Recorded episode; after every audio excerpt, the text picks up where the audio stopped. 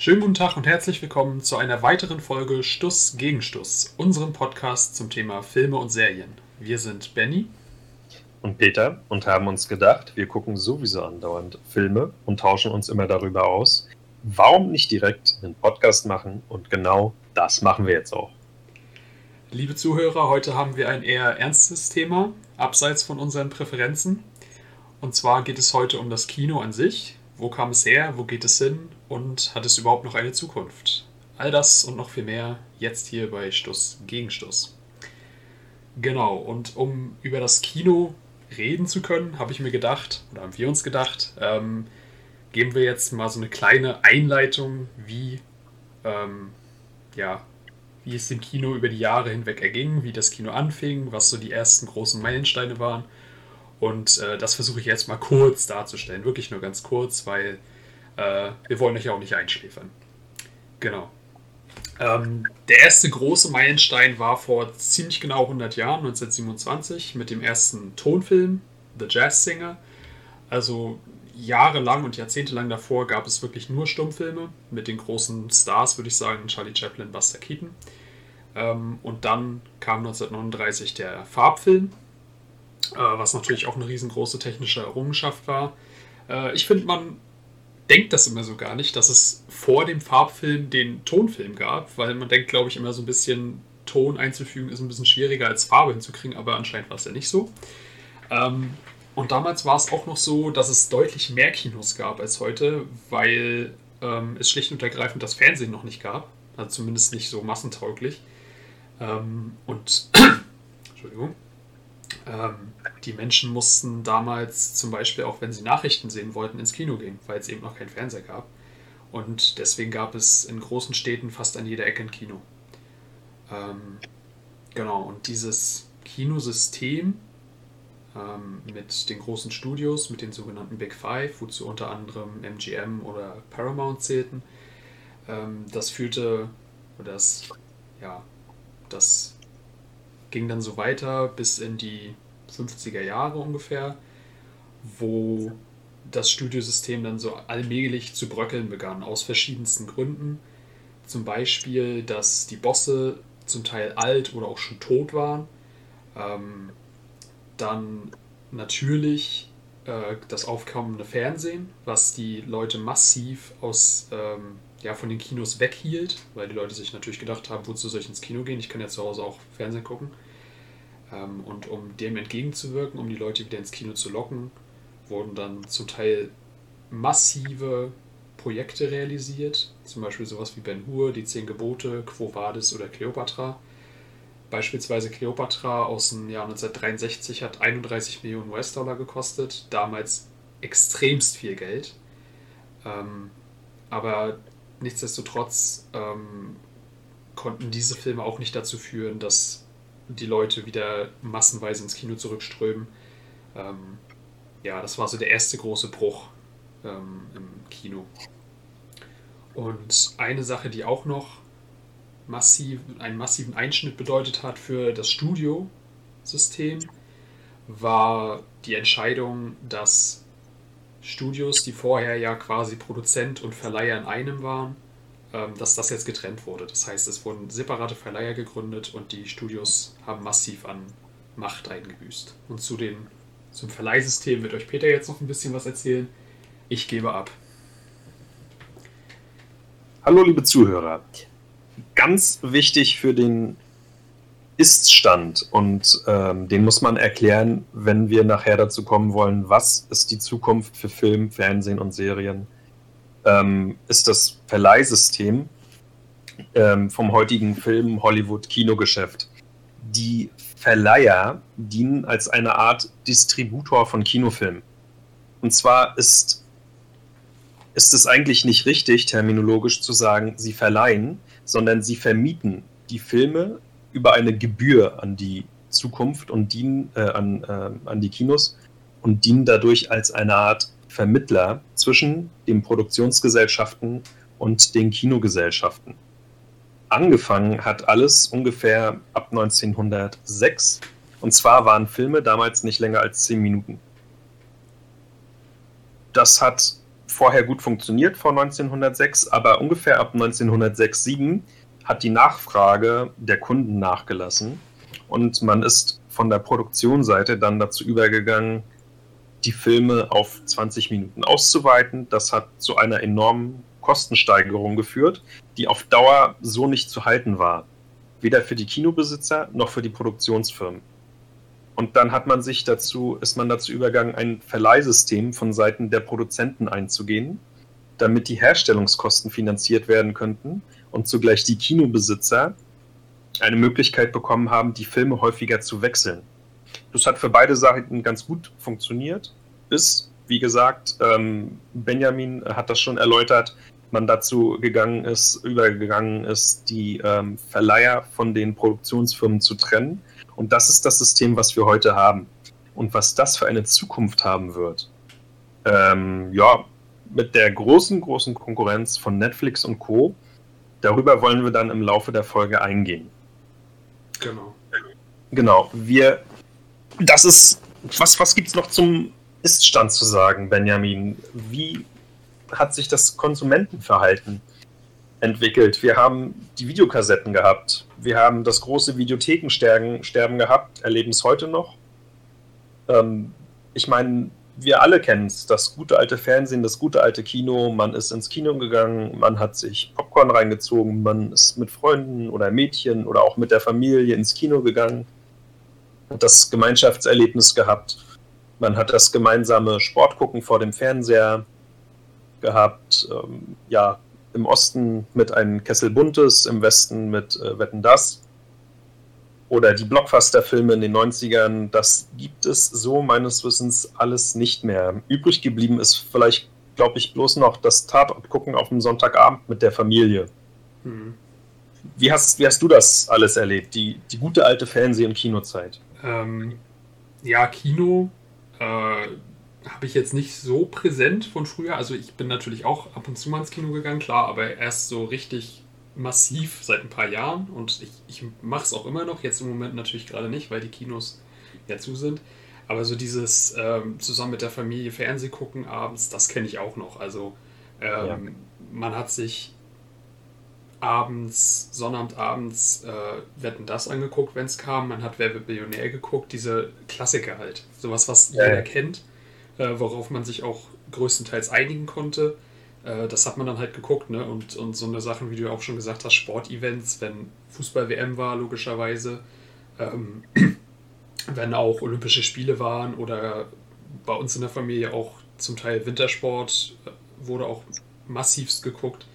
Ähm, ja, so eine Sachen halt, worauf, worauf man sich einigen konnte. Das hat man dann halt zusammen ja. geguckt und sowas lief eben im Fernsehen. Genau, sowas lief im Fernsehen. Ähm, mein kleiner Fun-Fact äh, zur Videogeneration. Seit dem 30. Juli 2016 werden weltweit keine Videorekorder mehr produziert. Das hat bis dahin äh, noch äh, ein früherer Marktführer in dem Bereich gemacht, die japanische Firma Funai. Ähm, es gibt tatsächlich seit ja, mehr als vier Jahren jetzt keine Videorekorder mehr neu produziert. Ja, ich Und mein, dazu auch, ne? Wozu auch, genau. Also ähm, wir kommen nachher nochmal dazu. Das, das Fernsehen und das Kino ist noch nicht tot. Es wird Veränderungen geben, aber das Videothekensterben, das äh, ist äh, quasi fast vollzogen. Mhm. Und ähm, ich, es gibt, man munkelt da ja so, dass die Videotheken, die jetzt noch am Markt sind oder die noch irgendwie geöffnet haben, dass da eigentlich bloß noch Schwarzgeld gewaschen wird. Mhm. Ja, ähm, kann ich nicht sagen. Ich bin kein Kriminologe und habe da auch keine harten Fakten drüber gefunden. Deswegen ähm, erwähnen wir das mal, aber vertiefen das jetzt nicht. Ja, das ist, glaube ich, auch besser. Ja. Ähm, ja, also das ist, ist halt auf jeden Fall massiv zu beobachten, dass äh, in den letzten Jahren, also Videotheken kenne ich auch noch aus meiner Kindheit. Ja. Aber das hat sich ja mittlerweile so stark zu digitalen Videotheken ähm, verlagert. Also das ist, also man, man findet ja quasi fast alles auf Netflix, auf Amazon und wo noch alles, ne? Also du, ja. du, es, es, besteht ja überhaupt nicht mehr die Notwendigkeit, äh, physische DVDs oder Videos in der Hand anzuhalten. Ich bin so jemand, ich finde es trotzdem geiler, ähm, einen Film, den ich gut finde, äh, zu Hause im Regal zu stehen, äh, stehen zu haben, als den digital zu besitzen. Ich finde, das hat nochmal was, was Besonderes. Ähm, so eine Filmhülle, so eine DVD-Hülle in der Hand zu halten. Ähm, aber theoretisch brauchst du es natürlich nicht. Nein. Ähm, das ist, glaube ich, auch ähm, so eine kleine Nische, in, in die da doch irgendwie eingedrungen werden kann, so, so Liebhabersachen, weißt du? Ja. Ja. Und ähm, was, was ich finde, was man auch nochmal beleuchten sollte, ist, das klassische Kino-Rendezvous gibt es noch, wird es auch weiterhin geben, bin ich der Meinung. Aber ähm, es gibt eine neue Konkurrenz und zwar, glaube ich, wird das genannt Netflix and Chill. Mhm. Wobei, glaube ich, jeder von uns weiß, was äh, mit Chill gemeint ist. Mhm. Ähm, mich würden da, glaube ich, mal die Eigentumsverhältnisse und Verstrickungen zwischen Tinder und Netflix interessieren. Wie da wer mit wem vernetzt ist, äh, das wäre, glaube ich, interessant. Aber ja, es existiert, glaube ich, tatsächlich nebeneinander her. Ja, also das, das auf jeden Fall. Ähm, und das Ding ist, das Kino, das beobachte ich ja in den letzten Jahren immer mehr, wenn ich mal ins Kino gegangen bin. Ich meine, ich, ich gehe auch mal in Filme, die jetzt nicht so die breite Masse ansprechen, also jetzt nicht unbedingt Blockbuster-Filme. Aber selbst bei den Blockbustern, also zum Beispiel war ich letztes Jahr, Ende des Jahres, bei äh, Star Wars Episode 9. Und das ist ja, Star Wars ist ja eine riesengroße Marke, wenn nicht die größte Franchise-Marke der Welt. Ja. Ähm, da erwartet man ja normalerweise, gut, ich wohne jetzt nicht in der größten Stadt, aber trotzdem erwartet man da annähernd volle Seele. Der Saal war vielleicht, ja, da waren vielleicht 30, 40 Mann drin. Also das ist eigentlich lächerlich. Der Saal 100 Leute wahrscheinlich. Der Saal war für, ja, es war ja, glaube ich, auch nicht der größte Saal, ja. aber also 100, 150 Mann passen da schon rein. Also der war nicht mal zur Hälfte ausgelastet. W wann warst du da? In, in, welchem Monat? Nur als er rauskam, letztes Jahr im Dezember. Also quasi zur Weihnachtszeit, wo Leute auch ja. quasi eher ins Kino gehen. Wahnsinn. Also ja, wirklich. Ähm, ich, ich komme aus derselben Stadt wie Benjamin und ähm, bin eine halbe Generation vorher. Und da waren die Star Wars-Filme auch in Kleinstädten waren noch gut gefüllt. Ja. Ja, Benny, ähm, wenn wir gerade bei äh, leeren oder halbleeren Kinosälen sind, springe ich mal kurz rein und kommen wir mal zur Auswirkung von Corona.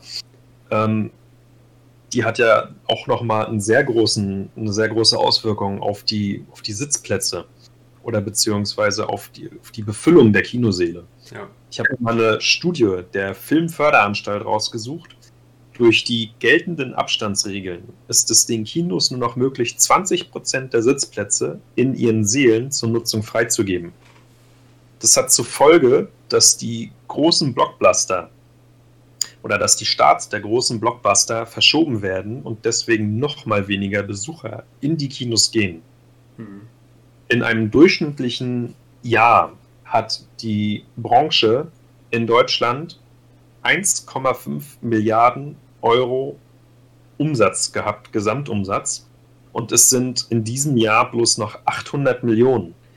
Das wirkt wie ein Katalysator auf eine Entwicklung, die es sowieso schon gibt. Ja.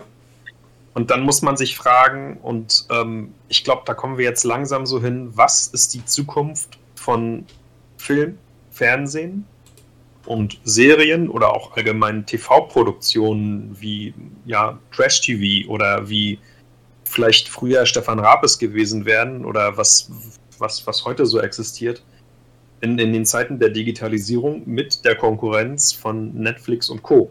Hm. Eine Zahl, die ich gerne dazu noch, äh, noch mal erwähnen wollte, was du gerade gesagt hast mit dem massiven ähm, Umsatzeinbruch. Äh, ja. Damit gehen auch, geht auch eine Zahl einher, die ich gefunden habe, und zwar, dass 2018, im gesamten Jahr 2018, 121 Millionen Kinobesucher in Deutschland verzeichnet wurden. Und das ist der niedrigste Stand damals gewesen seit 1992. Wahnsinn. Das muss man sich mal überlegen. 26 Jahre lang gab es nicht mehr so einen tiefen, so eine tiefe Zahl, so eine niedrige Zahl. Also das ist schon. Ja. Äh, und dieses Jahr wird es ja logischerweise noch mal schlimmer sein durch Corona. Also ja. ich sehe ehrlich gesagt schwarz für die Kinos du siehst schwarz für die Kinos. Es hatte in den 90er Jahren noch mal so ein kleines Revival gegeben des Kinos durch diese ganzen ja, Serienproduktionen, durch die, durch die neuen Blockbuster, durch, ähm, ja. ja, durch, durch Mehrteiler. Ja, und vor allen Dingen durch, durch so Sachen wie, äh, dass die Kinos ähm, bessere Bilder hatten, die, die, äh, ja, die Leinwände wurden besser quasi von der Qualität, die Soundsysteme wurden besser. Das heißt, es war auch was Besonderes ins Kino zu gehen. Es machte einen großen Unterschied, ob du dir einen Film auf einem damals noch Röhrenfernseher angeguckt hast oder auf einer großen Leinwand. Und äh, was du gerade gesagt hast, natürlich, die, die Blockbuster, denken wir nur an Jurassic Park, das war ein riesengroßes Ereignis damals. Oh ja, ich also, äh, war genau in dem Alter, in dem ich mich für Dinosaurier interessiert habe. Und dann ist Jurassic Park rausgekommen. Meine Mutter meinte, ich habe wochenlang nur noch über Dinosaurier erzählt und wollte Spielzeug von denen haben, wollte Sammelkarten von denen haben. Ja. Also ich, ich, ich habe das, das ganze Merchandise habe ich, hab ich mir voll reingezogen. Ja, ja. Du warst vollkommenes Werbeopfer, wa? Ich, ich, war, ich war ein vollkommenes Werbeopfer. Ich, ich habe äh, Dinosaurier-Sammelkarten gehabt. Ich habe Dinosaurier-Comics gehabt. Äh, Wenn es die Möglichkeit gegeben hätte, wäre ich äh, zu Fasching oder zu Karneval ähm, als äh, Dinosaurier gegangen. Oder, oder hättest du noch ein Dino als Haustier gehalten, ne? Ja, obwohl ich es hasse, mich zu verkleiden, aber ich glaube, das hätte ich damals, hätte ich das über meine, meine äh, Verkleidungs-Dings äh, hätte ich überwunden. Ja. Wahnsinn. Weißt du, Benny, ähm, ich denke, die Digitalisierung und äh, die, die neuen Angebote als, als ja, Streaming-Plattform und jetzt auch nicht mehr nur Plattformen, sondern auch sie treten als Produzenten auf. Das ist ein echter Gamechanger, ja. mit denen sich die, die traditionellen Produzenten und Inhalte von, von linearem Fernsehen, von, von altem Hollywood und so weiter, die müssen sich damit auseinandersetzen. Und ich denke, es gibt nicht ein Szenario für die Zukunft, es gibt mehrere Szenarien, die eintreten können. Und das Fernsehen und das Kino, so wie wir es kennen, das wird so nicht mehr existieren. Es wird noch lineares Fernsehen geben, es wird noch Kino geben, aber nicht mehr so wie wir. So, so, so wie wir es können. Das, das wird nicht mehr so überleben können. Außer ähm, vielleicht noch für ganz, ganz wenige Enthusiasten und Liebhaber. Das wird in der Breite aber keine Bedeutung mehr haben. Hm, Glaube ich auch. Also ich, wie gesagt, ich habe es ja gesehen bei meinem äh, Kino hier in der Stadt. Äh, da sind sechs Säle und ähm, der größte Saal hat glaube ich, 200 Plätze. Irgendwie so. Ja. Der kleinste hat irgendwie 70 oder sowas. Und wenn ich mir überlege, wie viele Leute da jeden Tag oder jede Woche ins Kino gehen, also diese Seele sind vielleicht insgesamt, wenn du die Seele zusammenrechnest, sind die vielleicht zu 10, 20 Prozent ausgelastet. Und das ist einfach der Todesstoß für die Kinos, weil die müssen ja trotzdem die Miete zahlen, die müssen die äh, Mitarbeiter bezahlen, die müssen die, die müssen die Filme ja einkaufen und ja. so weiter. Und das heißt, ich, ich habe auch schon öfter in Filmen gesessen, ähm, wo ich mit einem Kumpel drin war oder so und wir waren die Einzigen. Und die, die Kinos müssen ja trotzdem, wenn ich die Karte dafür kaufe, müssen die den Film ja trotzdem spielen. Ja. Aber haben dann quasi als Gegenwert nur zwei Karten verkauft. Und das ist einfach, also das ist Wahnsinn. Die laufenden Kosten werden so, glaube ich, einfach nicht mehr zu halten sein. Ähm, was, was teilweise jetzt schon stattfindet und was es in Zukunft noch mehr geben wird, sind Zusatzangebote, die das Kino irgendwie entwickeln muss und vielleicht auch bereits schon entwickelt hat. Ja. Was es geben wird und was es, glaube ich, jetzt auch schon gibt, ist ähm, das Ausnutzen des räumlichen Potenzials der Kinoseele. Es wird verstärkt Konzerte geben, es wird verstärkt Tatort gucken im Kino geben. Meinst du das? Wird, wie bitte? Meinst du, dass es wirklich Tatort gucken im Kino geben wird? In Berlin gibt es das schon. Ach, tatsächlich. Ja, es gibt nicht mehr nur Tatort gucken in Kneipen, sondern auch Tatort gucken im, im, im Kino. Ach Gott. Und es wird auch Konzerte geben, es wird Opern werden in den Seelen ähm, aufgeführt werden. Das ist natürlich keine Zukunft des Films, aber es ist eine mhm. Zukunft des, des Kinos als, als Firma. Ja. Was auch noch geben wird, ähm, es wird Events geben im Kino mit sogenannten, und da arbeitet man wohl schon dran, an AR-Brillen. AR-Brillen sind ja softwaregestützte Brillen, mit denen man sich Inhalte auf eine Brille, die man sowieso benutzen muss, ra ähm, ja, raufziehen kann. Man kann sich da wahrscheinlich auch Apps runterladen. Und dann wird man Dinge, die man gerade in seiner Umwelt sieht, Und da wird man Informationen geliefert bekommen.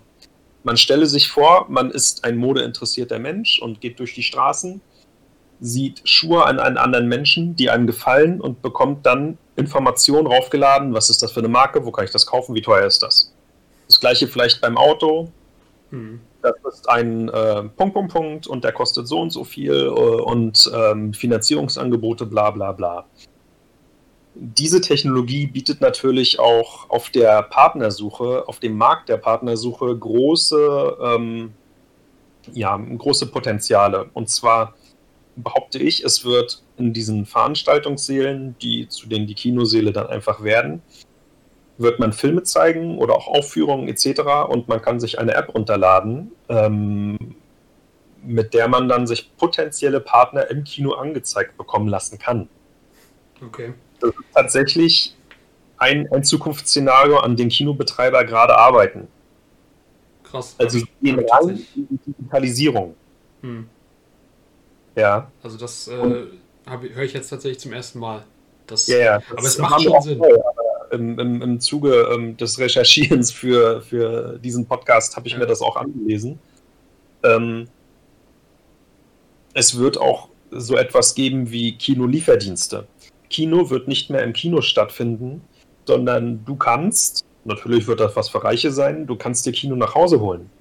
Kinosessel, Popcorn, die Leinwand, den HD-Beamer oder auch die neuesten Dolby, äh, Dolby Surround ähm, Atomsound-Anlagen, die kannst du dir nach Hause holen als Heimkino in deinen Garten, in deine Wohnung und dort dann praktisch mit deiner Familie, mit eingeladenen Gästen etc. kannst du dir dann praktisch Kino angucken. Das ist ein mögliches Standbein zum Überleben des Kinos. Wir haben die Individualisierung der Gesellschaft, die wird weiter fortschreiten. Es wird verstärkt im Premium-Bereich gearbeitet werden mehr Individualität, zum Beispiel Fairtrade-Kaffee in den Kinos etc. Das, der Anteil am Standardsegment wird stark sinken. Es wird mehr auf Individualität geachtet werden. Zusatzangebote, wie gesagt, also das ist ein mögliches Szenario für die Zukunft des Kinos. Ja, aber das ist auch, wie du schon gesagt hast, nur ein Zukunftsszenario für das Kino als Ort, aber nicht für das Kino als Film.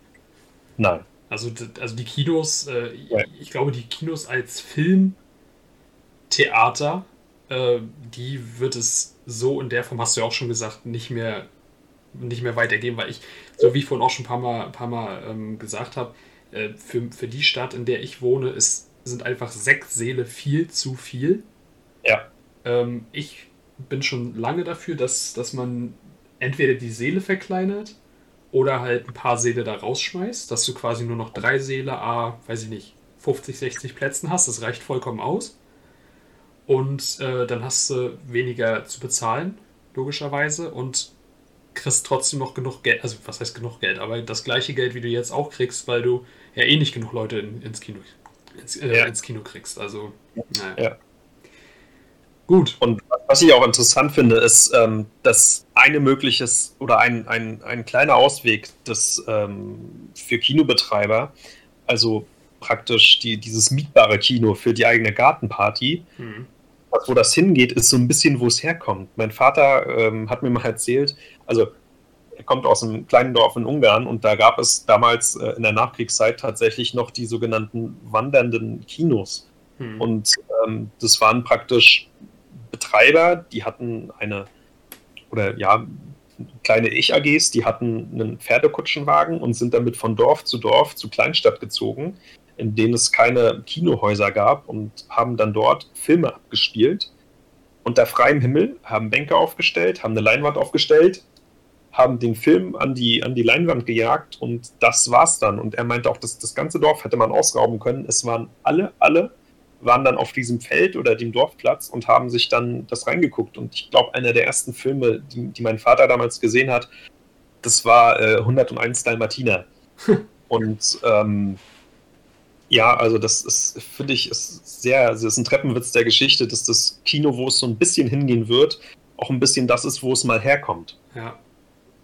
Ja, das, das war halt damals, daran siehst du einfach, dass Kino damals ein riesengroßes Ereignis war. Und das ist es halt heute überhaupt kein bisschen mehr, weil du tausende Alternativen hast. Weil ja. ich, ich kann es auch verstehen, ähm, dass Leute, die einfach ab und zu mal einen Film gucken, dass die sich denken, okay, wozu soll ich ins Kino gehen? Noch, ja. eh, noch ziemlich viel Geld bezahlen, weil du bezahlst ja für einen normalen Film locker deine 15 bis 20 Euro. Ja.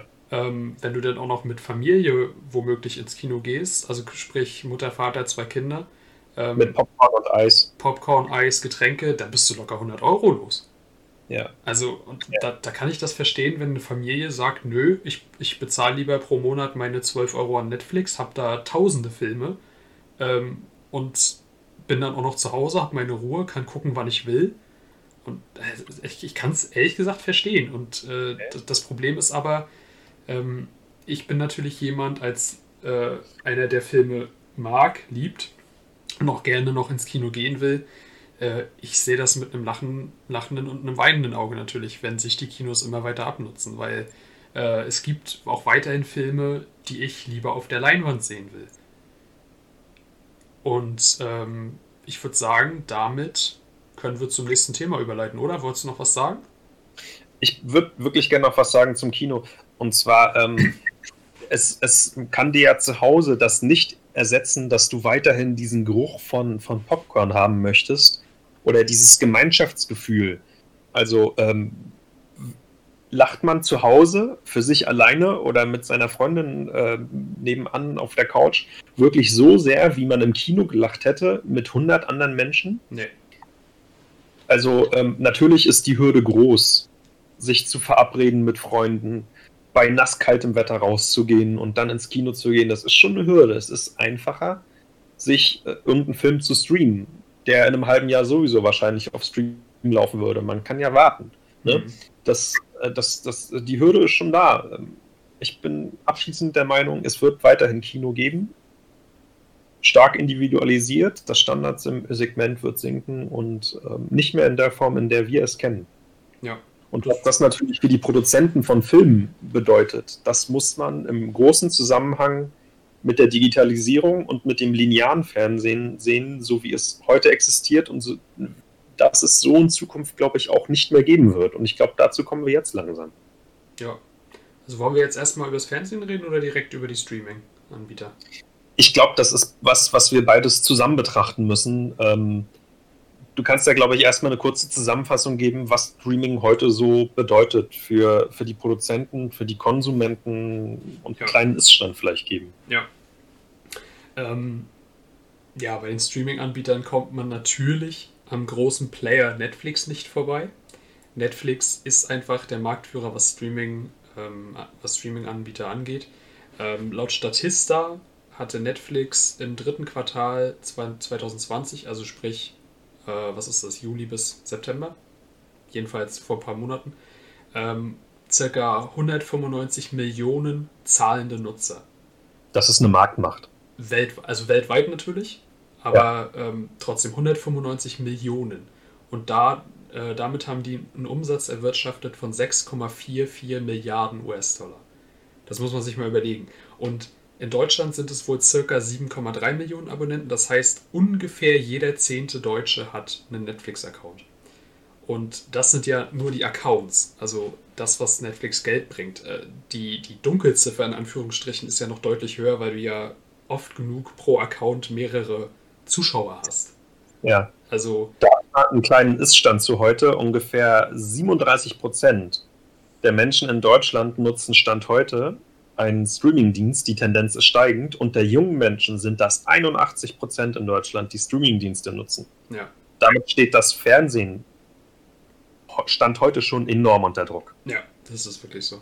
Also, es ist Wahnsinn, was, was äh, Streaming-Dienste in den letzten Jahren äh, so alles aufgefahren haben. Also mittlerweile, wie du ja vorhin auch schon gesagt hast, ist es ja nicht mehr nur so, dass ähm, die Streaming-Anbieter reine Veröffentlichungsplattformen sind, sondern dass die auch jetzt schon seit Jahren selber produzieren. Also Netflix ähm, macht ja zum Teil riesengroße Produktionen. Ähm, in diesem Jahr waren es so Sachen wie äh, Hubie Halloween, ist jetzt keine riesengroße Produktion gewesen, aber trotzdem. Äh, Rebecca, ein Remake von einem alten Hitchcock-Film.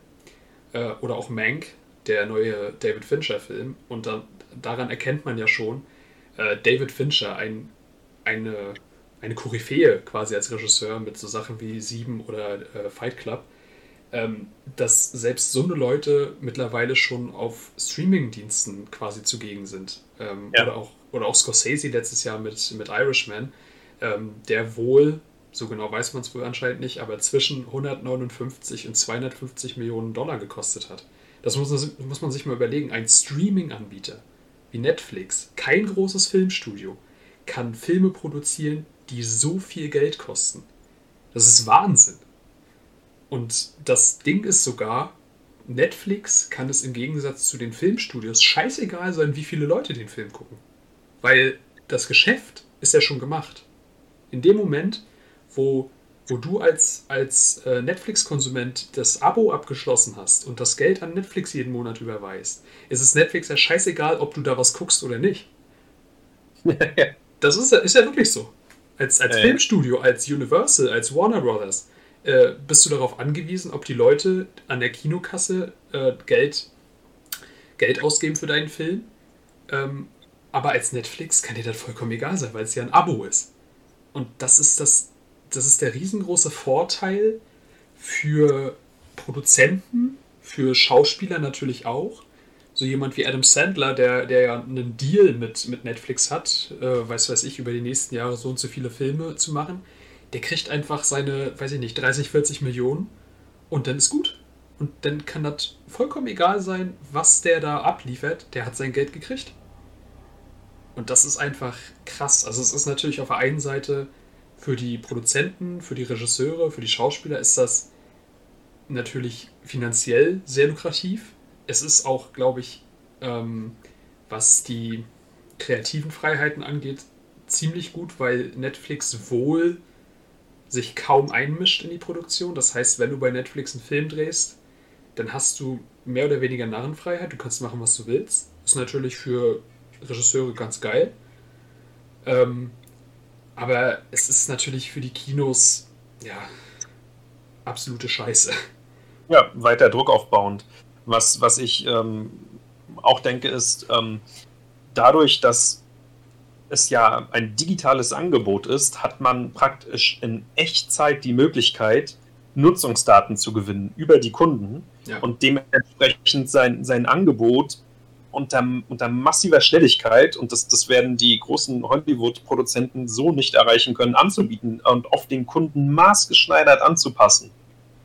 Wenn jetzt Filme über Vampire in sind, dann können die viel schneller reagieren aufgrund ihrer Daten als die, die Hollywood-Studios oder die, die linearen Fernsehanbieter, die mit ihren Produktionen über, über Zweit- und Drittanbieter. Ähm, das, das ist einfach ein großer strategischer Vorteil. Benny, wenn wir schon dabei sind, man darf aber nicht vergessen, es gibt auch noch Achtungszeiten, äh, Achtungszeichen des, des alten linearen Fernsehens. Ein klassischer Anbieter, HBO, hat Game of Thrones produziert und hat damit einen Welterfolg gelandet. Ist das ein großes Comeback oder ist das eine letzte Zuckung eines untergehenden Riesens? Ich, ich weiß es nicht. Hm. Äh, ja, ich weiß, worauf du hinaus willst, aber letztendlich ist das ja, ja, wie soll ich sagen, äh, ja, HBO hat es produziert, aber HBO, äh, da steckt ja ähm, Warner hinter. Warner gehört ja HBO.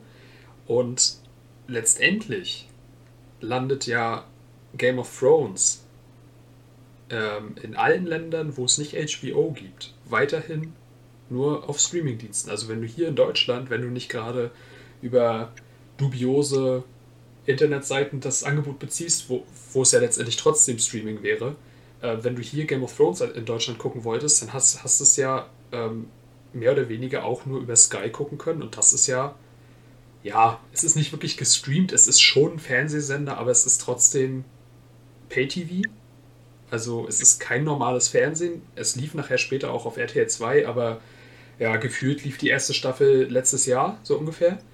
Ja. Ähm, also wenn du, wenn du wirklich die aktuellen Serien in Deutschland sehen wolltest, dann musstest du trotzdem dafür bezahlen. Dann sind wir auch nicht mehr weit weg von einem Netflix-Abo. dann war es wohl doch eher die letzte Zuckung von etwas, was sowieso schon fällt. Ja, würde ich schon sagen. Also, ja. das ist, äh, ich, ich würde fast sagen, das lineare Fernsehen, also da, dazu auch nochmal so ein kleiner Fun-Fact. Ich habe dieses Jahr, wenn überhaupt, meinen Fernseher für richtiges Fernsehprogramm, das kann ich an einer Hand abzählen, wie oft ich ihn anhatte. So ja. ungefähr. Also ich, ich gucke wirklich überhaupt kein Fernsehen mehr, weil es einfach, es, es lohnt sich für mich nicht mehr. Es läuft meiner Meinung nach nur noch Scheiße im deutschen Fernsehen. Seit ähm, Jahren. Seit Jahren, ja. Diese, diese ganzen Trash-TV-Sachen und so, das ist, nee, braucht kein Mensch. Ähm, und das, was ich mal ab und zu sehen will, das kann ich mir eventuell auch noch hinterher auf YouTube angucken. Die meisten Fernsehsender haben einen YouTube-Account. Ähm, also es ist nichts im deutschen Fernsehen, wo ich jetzt sagen würde, dafür muss ich unbedingt den Fernseher anmachen. Ja. Ähm, dazu ist, glaube ich, erwähnenswert die Kirchpleite. Im Zuge ähm, von, von ja, Wirtschaftsschwankungen ist ähm, ein, ein Big Player am deutschen Markt ist äh, pleite gegangen. Ein großer ja, Produktionssende, Vertriebkanal ähm, pleite gegangen. Das hat äh, massive Auswirkungen gehabt auf die deutsche Film- und Fernsehlandschaft. Und ähm, im Zuge des, des, der ausbleibenden Finanzierung durch einen Big Player sind die ganzen Trash-TV-Formate erschienen, weil den, den Fernsehsendern einfach das, das Geld ausgegangen ist. Es war nicht mehr am Markt. Man konnte sich keine teuren Produktionen mit Profischauspielern in Studios mehr leisten und ist deswegen dazu übergegangen, Amateurschauspieler zu engagieren und ähm, ja unter freiem Himmel zu drehen oder in vorhandenen Gebäudestrukturen. Und äh, die Folge davon ist Trash TV, wie wir es in vielfältigsten Ausprägungen ja jetzt gerade und auch schon seit ja, fünf, sechs, sieben Jahren im, im, deutschen Fernsehen haben. Und das hat ganz bestimmt nicht dazu beigetragen, die Attraktivität vom linearen Fernsehen ja weiter zu steigern. Also ähm, und viele, viele Fernsehsender sind, ähm, haben ja, also sie müssen den Kampf aufnehmen. Ich glaube nicht, dass sie kampflos untergehen.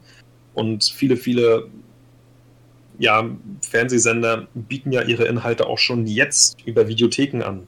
Mhm. Also ich glaube, die, die Zukunft des Fernsehens wird in einer Mischform liegen. Ja. In denen sie weiter versuchen, irgendwie ihr, ihr traditionelles Geschäft irgendwie aufrechtzuerhalten, trotzdem aber den, den, den digitalen Kampf im Rahmen ihrer Möglichkeiten versuchen anzunehmen. Und ich bin der Meinung, ähm, dadurch, dass ähm, ja praktisch bloß noch Smart TVs produziert werden, ist für den Kunden am Ende oder ermöglicht das eine hybride Nutzung von linearem Fernsehen und neuen Streaming-Angeboten.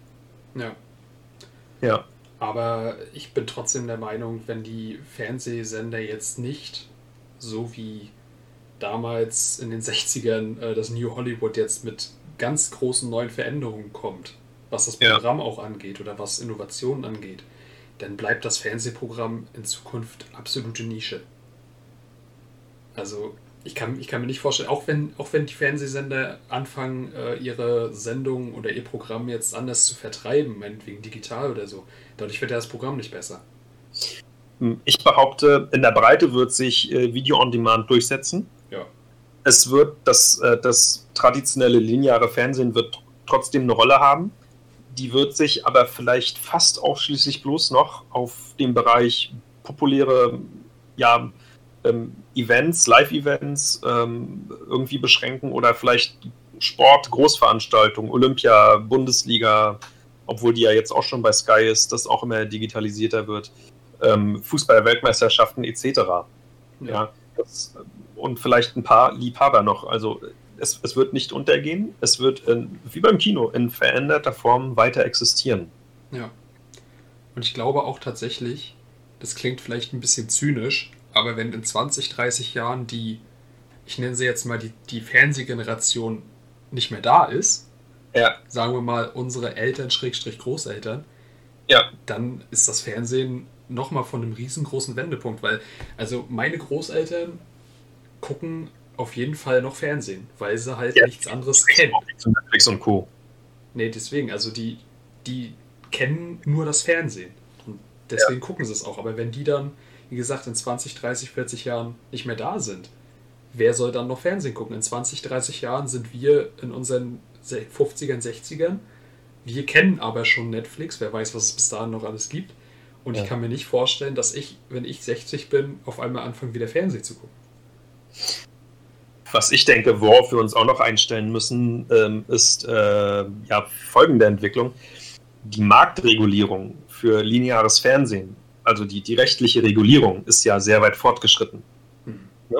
Es gibt das private Fernsehen, es gibt das öffentlich-rechtliche Fernsehen, es gibt ähm, ja praktisch Altersfreigaben, die zwar ja individuell durchaus anders gehandhabt werden, aber es, es gibt sie. Die Marktregulierung durch juristische Player am Markt, die Bundesregierung, die Länder etc., die ist online technisch noch nicht so ausgebaut und das wird spannend werden zu beobachten, unter welchem Regulierungsdruck die, die neuen äh, Video-on-Demand-Dienste da, da ähm, also das ist eine, stehen werden, das, das ist eine Entwicklung, die ist, glaube ich, so noch nicht abzusehen. Mhm. Das stimmt. Ja. Ähm, wenn wir jetzt mal zum, kommen wir langsam zum Schluss oder hast du noch irgendwie ja, wichtige... Ich, ich, würde, ich würde gerne noch, weil du vorhin ja dieses äh, Nebeneinander existieren von Kino und äh, Streaming ja angesprochen hast, würde ich gerne noch mein, äh, mein ähm, Thema ansprechen und zwar das, was mich eigentlich auf dieses, auf das Thema der heutigen Folge gebracht hat, war eine Entscheidung, die vor kurzem getroffen wurde und zwar von Warner. Ähm, die bedingt durch die Corona-Pandemie jetzt, dadurch, dass sie dieses Jahr kaum Filme veröffentlichen konnten, beziehungsweise gar keine Filme, gar keine großen Blockbuster in die Kinos bringen konnten, ähm, hat Warner jetzt entschieden, im kommenden Jahr, sprich 2021, seine Filme, seine großen Blockbuster sowohl im Kino als auch auf, auf seinem eigenen Streaming-Dienst HBO Max zu veröffentlichen. Das heißt, die großen Filme, Warner bringt ja nächstes Jahr hoffentlich äh, Dune raus, Matrix 4 und Godzilla vs. Kong unter anderem. Und ähm, Warner hat beschlossen, okay, nächstes Jahr, wenn diese Filme rauskommen, dann kommen die ins Kino. Aber zeitgleich können sich die Leute auch diese Filme auf unserem Streaming äh, Streamingdienst angucken. Und das, finde ich, ist eine krasse Ansage. Auf einem Warner-eigenen Streamingdienst. Ja, also HBO Max gehört zu Warner. Ja. Ich verstehe. Ja, das ist eine krasse Ansage. Das, das äh, bedeutet, dass man den, den Kampf aufnimmt genau wie ihn auch das klassische Fernsehen aufnehmen wird. Und ähm, ich, ich finde auch, Fernsehen und Kino haben eine Chance mitzuhalten. Das beweist für mich in irgendeiner Form YouTube. YouTube gab es früher ohne, ohne Werbeinhalte und ja, im Laufe der Zeit, äh, wie wir alle wissen, sind doch, ist doch der ein oder andere Werbeinhalt bei YouTube dazugekommen. Ja. Und ähm, das ist für mich so ein kleiner Beweis dafür, dass werbeunterstützte Formate weiterhin von Kunden akzeptiert werden. Das ist eine Chance für Fernsehen und Kino, wo ja auch Werbung vorher und nachher läuft. Mhm. Ja. Also es, es ist nicht tot, es zuckt, es, es lebt und ich sag's nochmal, es wird in veränderter Form kleinteiliger weiter existieren. Beides, ja. Kino und Fernsehen. Ich finde aber, diese Entscheidung von Warner ist schon fast ein Todesstoß fürs Kino. Weil. Für die Kinofirmen. Ja, ja, ja, quasi für die Kinofirmen, ja. Weil ja. Äh, das bedeutet ja im Prinzip, also es ist so, diese Filme kommen parallel ins Kino und auf den Streamingdienst für einen Monat und nach diesem Monat ähm, sind sie nur noch im Kino zu sehen. Aber ich bin der Meinung, wenn du als Filmfan und auch eigentlich als fast als Autonormalverbraucher einen Film sehen willst und dafür einen Monat Zeit hast, dann, dann schaffst du es auch, diesen Film in einem Monat zu sehen. Das heißt, äh, dieser eine Monat Verzögerung, ähm, in dem das dann nur noch im Kino laufen wird, der ist eigentlich vollkommen nichtig. Also, äh, ob ich jetzt einen, einen Film einen Monat später nur noch im Kino bringen oder zwei Monate später, das ist eigentlich vollkommen scheißegal. Äh, das ist äh, für den Kunden, glaube ich, auch. Ja, deswegen. Also ich finde, das ist eine krasse Ansage von Warner. Natürlich ist es, ähm, das hat auch die Warner-Chefin Ann Sarnoff gesagt, äh, dass es eine Anpassung an die Corona-Pandemie ist. Sehe ich auch ein, dass, dass die sich auch daran anpassen müssen. Aber ich bin der Meinung, man hätte eine Lösung finden können, die auch ähm, mit den Kinos ein bisschen besser vereinbar ist. Und ähm, zum Beispiel äh, der AMC-Chef, AMC ist ja die größte ähm, Kino, der größte Kinokettenbetreiber der Welt. Ähm, der AMC-Chef Adam Aaron wirft äh, Warner daraufhin vor, ähm, seinen eigenen Streamingdienst einfach nur pushen zu wollen auf Kosten der Kinos. Und ich bin der Meinung oder ich finde, er hat da nicht ganz unrecht.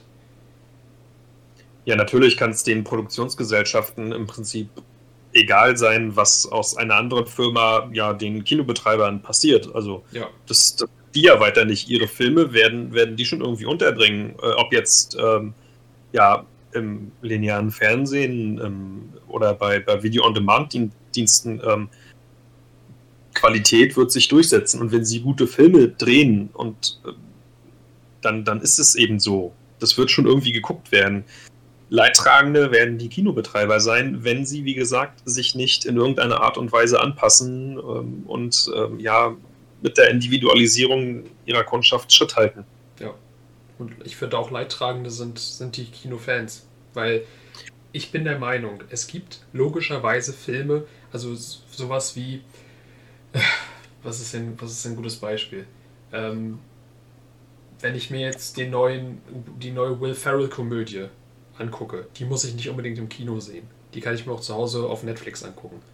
Ja. Aber sowas wie Dune, sowas wie Matrix, sowas wie Godzilla vs. Kong, die ja, ja, wirklich auch von Bildgewalt leben, die auch, von, die auch dadurch besser werden, dass du ein geiles Soundsystem hast, dass du einen riesengroßen Bildschirm hast, eine Leinwand hast. Also ich möchte mir Dune nicht unbedingt auf meinem naja, kleinen Fernseher, einen kleinen Fernseher habe ich jetzt nicht, aber äh, ich möchte mir Dune bitte im Kino angucken. Und wenn ich jetzt so eine Entscheidung höre wie von Warner, natürlich kommen die Filme weiterhin auch ins Kino, aber ähm, durch so eine Entscheidung, ja, das ist ja, keine Ahnung, das ist fast eine, eine, eine Boykott, eine Bankrotterklärung ans Kino. Das ist, ja, keine Ahnung, das ist einfach scheiße. Vielleicht ist es auch bloß ein Übergangssystem zu ja. wer weiß was. Ähm. Das kann auch sein. Also es kann natürlich wirklich sein, dass das äh, einfach nur so lange ist, wie, äh, wie Corona jetzt noch am Start ist.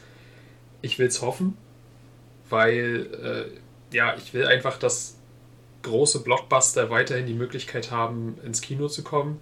Und äh, natürlich kann man jetzt sagen, ähm, was holst du jetzt darum? Warner sagt ja, die äh, Filme kommen weiterhin ins Kino. Aber ich finde, wenn das jetzt jetzt schon so beschlossen wird, das ist ja dann nur der erste Schritt. Also wer weiß, wo wir denn irgendwann noch hinkommen. Also ich kann mir gut vorstellen, wenn Warner das jetzt so bekannt gibt, dass, dass wir dann nicht mehr weit davon entfernt sind in zwei, drei Jahren, dass äh, sämtliche Filme der großen Studios nur noch auf Streaming-Anbietern kommen. Das wird nicht passieren, hoffentlich, aber dass es sich immer mehr in diese Richtung entwickelt. Was zu einem weiteren Sterben von Vorortkinos führen wird. Genau. Und wer weiß, ob es dann Kinos so als Kinosaal in Kleinstädten unter 100.000 Einwohner überhaupt noch geben wird. Glaube ich nicht. Ja, das, das denke ich mal auch nicht. Und ähm, ja, vielleicht wird es auch eine Verringerung der Anzahl an Fernsehsendern geben. Das kann auch sein, von, ja. Von, glaube ich, die Privaten dann doch etwas mehr äh, betroffen sein werden als die öffentlich-rechtlich finanzierten. Ja, das wird auf jeden Fall so sein, ja. Das, das denke ich auch, dass äh, das sind Sachen, die werden wir alle noch erleben.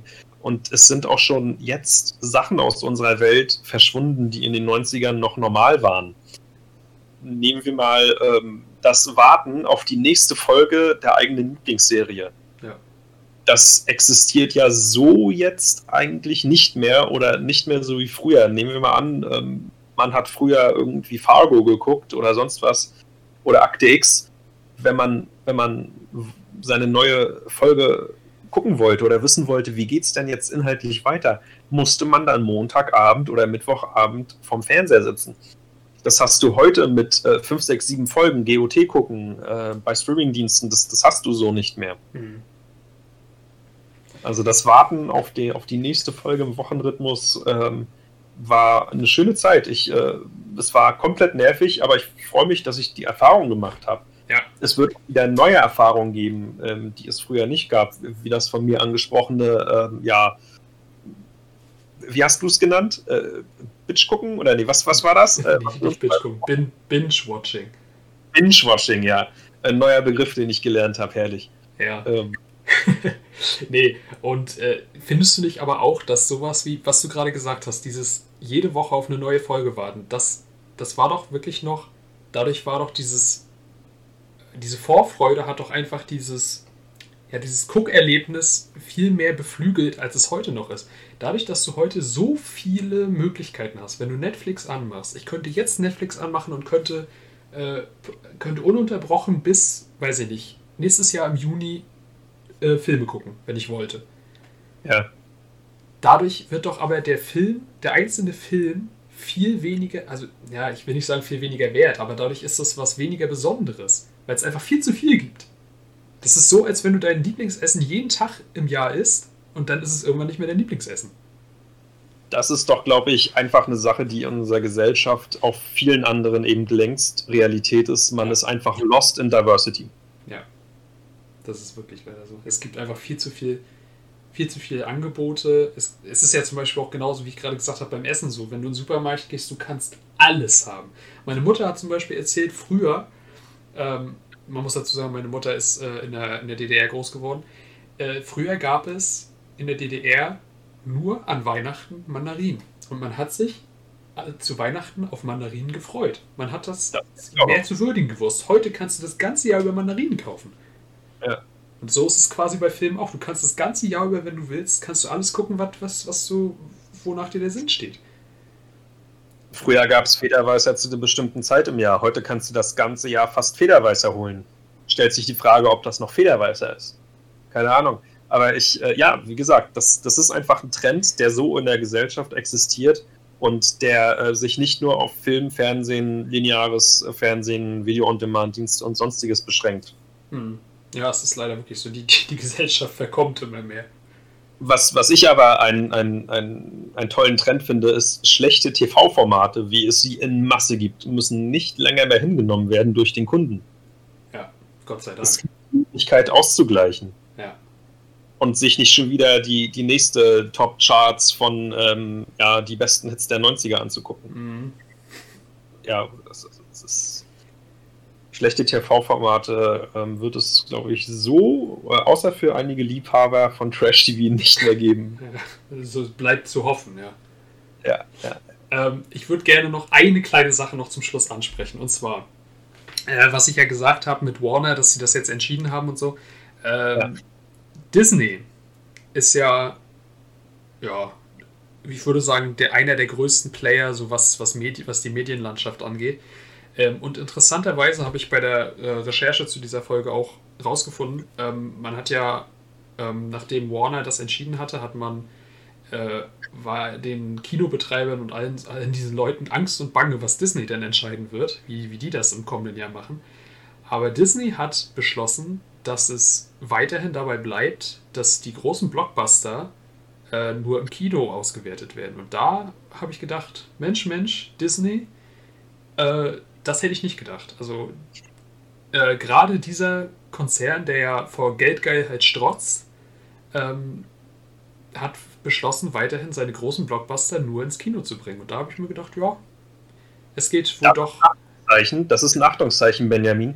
Denn äh, die haben ja auch ihre Firmenanwälte und ihre Marktstudien für viel, viel Geld im Raum stehen. Ja. Und wenn die auf die Zukunft des Kinos setzen, dann ist es, glaube ich, noch nicht so tot, wie viele vielleicht schon gesagt haben. Ja, das würde ich nämlich auch hoffen. Und, und äh, Disney ist ja wirklich, also wenn Disney sowas macht, Disney hat einfach eine riesengroße Macht auf dem Kinomarkt. Ähm, ja. Ich, ich habe eine Zahl gefunden, ähm, was war das? Disney hatte 2018 einen Marktanteil am Kinomarkt von 26 Prozent. Mit all ihren. Unterfirmen. Also zu Disney gehört ja mittlerweile Star Wars, Marvel, Pixar und so weiter. Dann natürlich ja. noch die Eigenproduktion. Das musst du mir mal überlegen. Jeder vierte große Film oder jeder vierte Film auf dem Kinomarkt wurde von Disney produziert. Das ist Wahnsinn. Und da, dahinter der Zweitplatzierte ähm, mit mehr als 10% weniger ist Warner. Das heißt, nach Disney kommt erstmal eine ganze Weile lang gar nichts. Also Disney hat eine Vormachtstellung, die ist unfassbar. Und äh, das schlägt sich natürlich auch in, in, im Geld nieder. Disney hat 2018 7,5 Milliarden an den Kinokassen umgesetzt. Also Das ist einfach, das ist unfassbar. Äh, und der Grund, warum ich gedacht habe, dass, dass Disney jetzt ähm, vermehrt auf Streaming setzt, sie haben ja auch ihren, ihren eigenen Streaming-Dienst, ähm, ja. War, dass die auch in, in, der Vergangenheit schon mal öfter für Arschlochaktionen gesorgt haben. Zum Beispiel äh, ist Disney ja so ein, ja, sind die einfach so eine, auf gut Deutsch gesagt, so eine Wichser, äh, die dann zu den Kinobetreibern gegangen sind und gesagt haben, äh, wenn ihr hier unsere Filme haben wollt, wenn ihr Star Wars in, in euren Kinos zeigen wollt, dann bestimmen wir aber die Auflagen. Und das waren dann so eine Auflagen wie äh, Disney verlangt 55 bis 60 Prozent des Kinoerlöses. Disney verlangt, dass die Kinos ihre Filme immer im größten Saal spielen.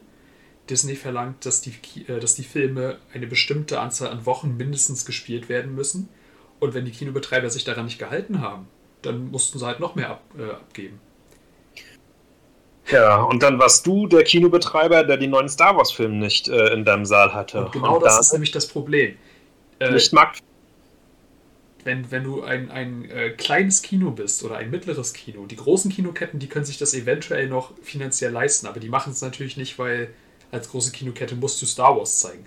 Aber ja. wenn du als kleines Kino Star Wars zeigen willst, in, meinetwegen du hast zwei Seele, a 30 äh, Plätze, willst als großes Highlight in in deinem Dorfkino Star Wars zeigen, dann kommt aber Disney an und sagt, ja, hier, gib uns mal ein bisschen Geld. Und dann sagst du als Kinobetreiber, nee, so, das, das lohnt sich für mich finanziell nicht. Und dann kommen die äh, strengeren Auf, Auflagen von Disney. Dann bist du als Kinobetreiber gezwungen, diese Auflagen zu akzeptieren, weil das immer noch besser ist, als den Film gar nicht zu zeigen. Oder du kommst irgendwann als Einzelbetreiber in einer Kleinstadt ähm, oder in einer, ja, als Nischenbetreiber in einer Großstadt an einen Punkt, wo du sagst, scheiße, ich kann nicht mehr, ich verkaufe mein, mein, äh, mein Kino an, an Sinistar oder ja. etc. Ja. Das, das ist wirklich, also so eine Entwicklung sind einfach absolute Scheiße, muss man ganz einfach sagen. Und Disney hat natürlich auch, wie viele andere Studios dieses Jahr, ein bisschen miese gemacht durch Corona. Aber ich bin der Meinung, die sitzen immer noch auf einem Haufen Geld. Disney ist die katholische Kirche des Film, der Filmindustrie. das hast du schön gesagt, Benny. Es ist leider wirklich so. Ehrlich. Ja, gut. gut. Noch irgendwas Dann zu sagen? Ich habe äh, mein Pulver verschossen, was äh, das Mobbing von diversen Anbietern angeht, ja. ja, wir haben auch heute schon ganz schön lange geredet, glaube ich. Aber es ist auch ein schönes Thema, über das man schön diskutieren kann. Dann würde ich sagen, kommen wir zu unserer kleinen Extra-Kategorie, sozusagen als kleines Gimmick für unsere Zuhörer. Unsere Frage? Unsere Frage. Unsere Frage, die nichts, aber auch gar nichts mit Film, Fernsehen und Serien zu tun hat. Ja, wer fängt an? Benny, ich fange mal an. Ja. Meine Frage an dich: äh, Böllern oder nicht Böllern zu Silvester? Mittlerweile nicht Böllern. Ich habe ja. früher, äh, ich habe das gerne gemacht, eine ganze Zeit lang, so als Jugendlicher. Ähm, aber also da habe ich mich auch gerne so unten auf die Straße gestellt, ein paar Raketen angezündet, ein paar Böller auf die Straße geworfen und so weiter. War halt ganz cool so. Ja. Aber mittlerweile brauche ich es einfach nicht mehr. Mir reicht es, wenn auf dem Marktplatz ein größeres Feuerwerk ist, man sich das aus dem Fenster äh, von weitem angucken kann. Ähm, aber selber muss ich es ehrlich gesagt nicht haben. Es ist A, ja. es ist teuer. Ja. B ist es nicht gut für die Umwelt. Und C ja. sehe ich da auch gar nicht den großen Sinn drin. Also, ja, nee, ich brauche es einfach nicht mehr. Ja, äh, geht mir ähnlich. Man, man ist dem einfach entwachsen. Ich war auch so mit 16, 17, 18 ein großes Böllerkind. Hab mir mit meinen Cousins äh, Böllerschlachten geliefert. Ähm, dass ich da irgendwie mit zwei Augen und äh, zehn Fingern rausgekommen bin, grenzt irgendwie an ein Wunder. Aber ähm, ja, es ist teuer, es ist schlecht für die Umwelt. Ähm, wir reden hier alle über, über die Feinstaubbelastung durch Dieselautos und ähm, jagen jedes Jahr Millionen von Böllern in die Luft, die dann, glaube ich, der Feinstaubbelastung auch nicht äh, gut tun. Ähm, nun bin ich auch noch Hundebesitzer und habe deswegen, glaube ich, auch noch mal ein bisschen anderen äh, Blick auf diese ganze Bölleraktion. Ich freue mich, dass es dieses Jahr nicht so ist.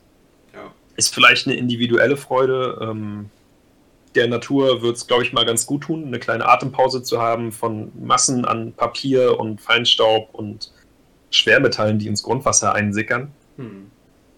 Ähm, ich bin der Meinung auch, dass 99,9% der Menschen in Deutschland, die gerne böllern, das nicht mehr aus dem Grund machen, zu dem es ursprünglich mal da war, und zwar die bösen Geister des neuen Jahres zu vertreiben.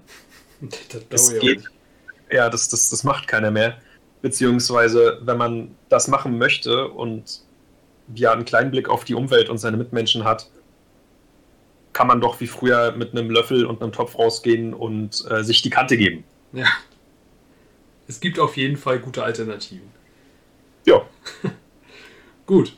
Dann jetzt zu meiner Frage an dich. Und Ja. zwar Urlaub am Meer oder in den Bergen? Ähm, ganz eindeutig am Meer. Das, Ich- ist, das ist übrigens die, die richtige Antwort. Ja, ja da gibt es eine richtige Antwort, für mich zumindest. Ähm, ich komme von der Ostsee, habe es mit dem Fahrrad fünf oder zehn Minuten gehabt bis, bis zum Stadtstrand. Ich war sowas von braun in meiner Kindheit und Jugend, bin von meinen Eltern auch immer wieder an den Strand gebracht worden. Ich, ich bin Strandkind, ähm, nachher als, als Erwachsener, wo man dann selber ein Gehalt hat und äh, eine Freundin und eine Frau, haben wir auch immer Urlaub am, am Meer gemacht. Mm, Jetzt diesen Sommer sind wir tatsächlich in die Alpen gefahren, ins Berchtesgadener Land. War auch irre toll. Haben wir kleine Alpenwanderungen gemacht, ähm, Höllentalklamm etc. War, war toll. War, war irre toll. Aber ich, also beim nächsten Urlaub brauche ich dann doch wieder das Meer. Das, das ist einfach so schön, das Salzwasser auf der Haut, die warme Sonne irgendwie auf dem Rücken. Äh, Dann muss man sich wenden. Ach, der Sonnenbrand und so ich, ich bevorzuge das doch schon gegenüber einem, einem Wanderurlaub in den Alpen. Oder sonst irgendeinem schönen Gebirge. Ja. Wobei ich das aber immer wieder mal in meine Urlaubsplanung mit einfließen lassen werde. Auch mal in die Berge zu gehen. Sehe ich ganz genauso. Also ich habe ehrlich gesagt noch nicht mal einen richtigen Urlaub in den Bergen gemacht. Ich war ja schon mal in, also ich bin schon mal über die Alpen gefahren. Ich bin auch schon mal in etwas Gebirge, in etwas bergigeren Regionen äh, gewesen, aber richtig Urlaub habe ich noch nie da gemacht. Ich war, wenn dann eigentlich immer am Meer. Also und es ist auch einfach, wie du gesagt hast, diese schöne Salzwasserluft. Äh, das ist einfach herrlich. Das ist einfach, ist einfach viel geiler. Das Geschrei der Möwen, Ja, das Schwimmen im Wasser, also ähm, da, gerade das Schwimmen im Wasser. Also ich war als Kind, ich, ich bin nie so ein Freund davon gewesen, einfach am Strand zu liegen und mich zu sonnen. Das habe ich keine fünf Minuten ausgehalten. Ja. Aber als Kind ist es natürlich das Größte gewesen, wenn du mit der Familie am Strand warst und dann ins Wasser zu gehen. Ich war wirklich, wenn wir meinetwegen zwei, drei Stunden äh, am Strand waren, war ich, sagen wir mal, bei zwei Stunden war ich bestimmt anderthalb Stunden davon im Wasser. ja, ich kann mich erinnern. Es war wirklich einfach geil. Urlaub am, Urlaub am Strand oder einfach mal äh, am Wochenende an den Strand fahren. Ja. Gut. Dann soll es das für diese Folge gewesen sein. Die war ja heute mal ein bisschen länger, aber es gab ja auch, wie gesagt, viel zu besprechen. Ähm, dann bleibt mir nur noch zu sagen, folgt uns auf Instagram unter Stuss-Gegenstuss. Ähm, genau. Und schaltet auch nächstes Mal wieder ein bei einer weiteren Folge. Wir sind raus. Bis zum nächsten Mal. Tschüss. Tschüss.